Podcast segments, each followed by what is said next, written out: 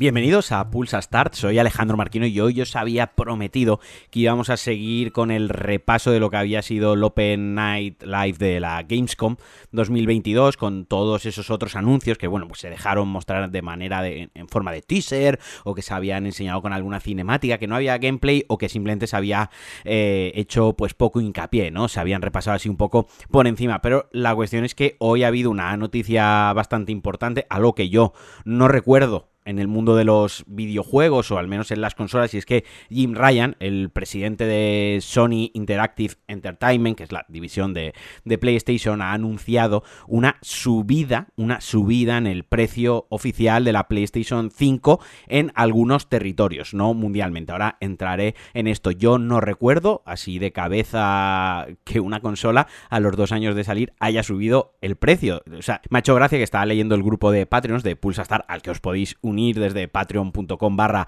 Alejandro Marquino he metido ahí un poquito de spam, os quiero si ayudáis y aportáis, que estaban diciendo que, nunca, nunca había sido buena idea ser un early adopter hasta ahora, ¿no? Que todos, todos los que nos compramos la consola, la PlayStation 5 de salida, y hemos estado dos años pensando, uh, ¿para qué la quería, no? Eh, es que nos aprovecha su potencial, es que sigo jugando a juegos de PlayStation 4, etc, etc, pues bueno, pues la, la hemos comprado 50 euros más barata, que es lo que ha subido de precio. Vaya, el modelo con lector de disco pasa a costar 550 euros, 549,99 y la Digital Edition, la que va sin lector, la que es bonita, 450 euros. Eh, esto en sí ya es malo per se, quiero decir, el hecho de que suba el precio de la consola es algo que no mola, pero sobre todo esto es la mirada al abismo, a los packs y a los bundles estos que están sacando todas las tiendas como cuervo de rapiña para sacar el dinero y vender consolas de la manera más sucia y rastrera, aprovechándose de la falta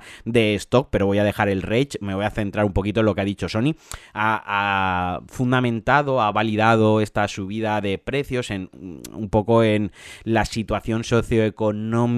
y la escasez de recursos y de componentes digitales y electrónicos que dicen que para ellos, bueno, pues que su prioridad sigue siendo mejorar la disponibilidad, mejorar el stock de PlayStation 5, que la inflación mundial pues bueno, ha hecho que tengan que reajustar los precios y esto es algo, lo de PlayStation 5 en concreto, que se venía mascando en el ambiente desde hace un par de meses o más o menos, ¿no? Que, que hubo unas declaraciones ahí donde les preguntaron si, si iba a haber una subida de precio en sus consolas y Sony directamente evitó la, la pregunta y ahora pues bueno, ya, ya es definitivo. Y otra cosa, otra lectura, otra cosa llamativa, importante para mí es que el territorio donde no han subido el precio ha sido en Estados Unidos. Da que pensar que en el mercado en el que no tienen la posición dominante y donde sí tienen una competencia clara con Microsoft, la cual pues de momento, de momento no ha anunciado precios en la subida de sus consolas y yo opino, creo, humildemente que creo que no lo van a hacer, que su estrategia va por otro lado.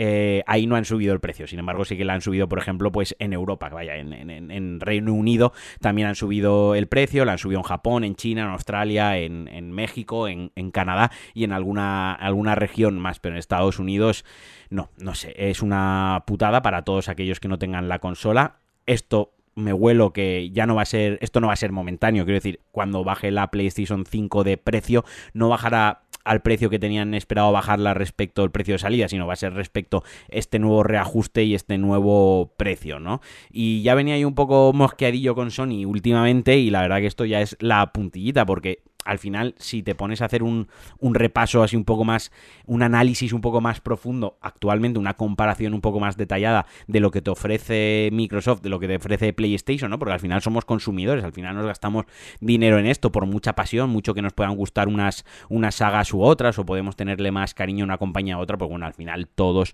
creo que somos, eh, en cierta parte, mm, analizamos un poquito lo que estamos pagando, por qué lo estamos pagando y que nos están dando a cambio, ¿no? Y la, la consola, pues ya la PlayStation 5 de salida, una consola eh, más cara, los juegos los están vendiendo a 80 euros los first party de lanzamiento, mientras que Microsoft mantiene el precio en los 60, 70 euros, el Game Pass te pone juegos día 1 de salida, el PlayStation Plus eh, extra no tiene juegos Day One, no tiene los First Party Days One, el Game Pass vale 11 euros, el, premium, de, el premium de PlayStation está sobre los 19 euros, creo, o sea, 12, 19, eh, no sé, qué quiero decir que es un cúmulo de cosas, no es, una cosa muy determinante, no es, ah, es que vale 50 euros más la es que si ya vas sumando cosas una detrás de otra, detrás de otra, pues parece que el for the players de PlayStation al final ya se ha acabado de, de convertir, lo han convertido ellos mismos en un, en un meme en sí. Y bueno, quería hablar también de otra cosilla interesante que vi en que vimos, vimos todos la Gamescom Open Opening Night Live, joder, me dos nombres les ponen en el eventillo este, que era el, el mando el mando el DualSense Edge, el mando Pro o digamos como la, lo, el equivalente al mando Elite de Xbox que, que, va a lanzar Sony. Lo mostraron así un poco detalladamente y tenía bastante, bastante buena pinta. Yo jamás me he comprado un mando de Xbox, eh, nunca me he comprado el Elite, sé que es la putísima polla porque lo he probado, lo he tenido en las manos, pero siempre es algo que me ha costado, me ha dado mucho reparo gastarme tanto dinero en el, en el mando. No sé, es una cosa de, de percepción, lo que hablamos muchas veces, lo que se habla muchas veces, ¿no? La percepción y el valor que le da a cada persona a una cosa, pero a mí me ha costado siempre mucho decir, hostia, pues me gasto 160, 170, 130 si lo he visto alguna de oferta en el mando, que, sé que es algo de calidad, que es algo que se nota, que sé que es algo diferenciador, pero a mí personalmente me cuesta mucho. Y centrándome un poquito en el, en el DualSense Edge este que presentaron, pues dijeron, bueno, lo típico, personalizable y de, de rendimiento, con detalles y componentes de la máxima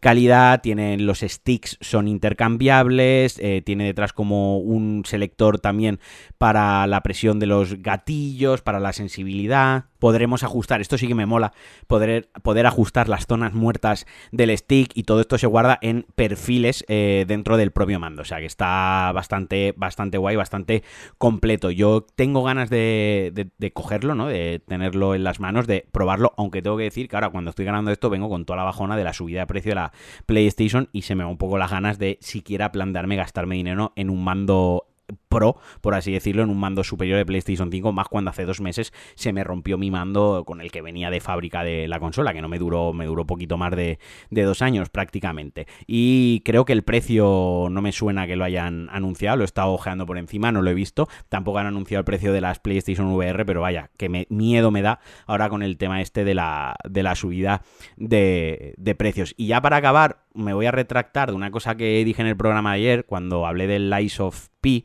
el juego este de Pinocho que decía yo que todo el mundo lo estaba como tildando, ¿no? Muy parecido a Bloodborne y tal. Yo dije, bueno, dejemos que tenga su propia personalidad, ¿no? Dejemos que los juegos se expresen por sí mismos y ya abandonemos un poco la etiqueta de que todos son copias o que todo viene a raíz de, de, los Bloodborne, de los Souls-like, de la saga Souls. Pues bueno, mi gozo en un pozo. Ayer vi, bueno, podéis ver un, un gameplay bastante extendido en YouTube de 15 minutos aproximadamente. El juego es una putísima copia, qué desgraciado. Pero es que hasta los menús, la interfaz, cuando coges un objeto del, suelo, cuando te vas a curar, vale, que no se pincha el vial de sangre en el muslo, pero explota la capsulita de salud de la misma manera. Los enemigos tienen armas que son exactamente iguales que las de Bloodborne. Cómo se mueve, incluso la zona de. la zona que se ha mostrado, el nivel que se ha mostrado, es que era Yarnam eh, un poco menos, menos tétrico, daba menos mal rollo, pero no sé, hasta la capa de Pinocho se mueve igual, la, la, gabardina, la chaqueta, ¿no? O sea, yo mismo estaba diciendo ayer, joder, a ver qué guay este juego, así tiene personalidad propia,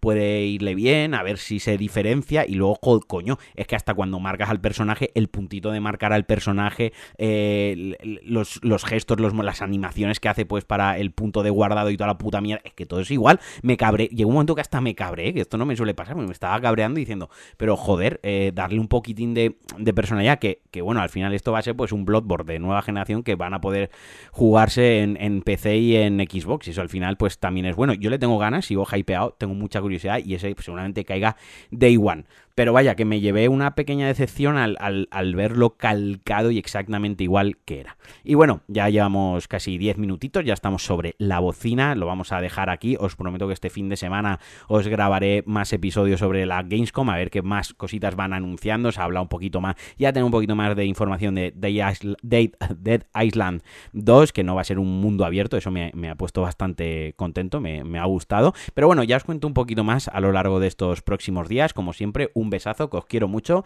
que disfrutéis y adiós.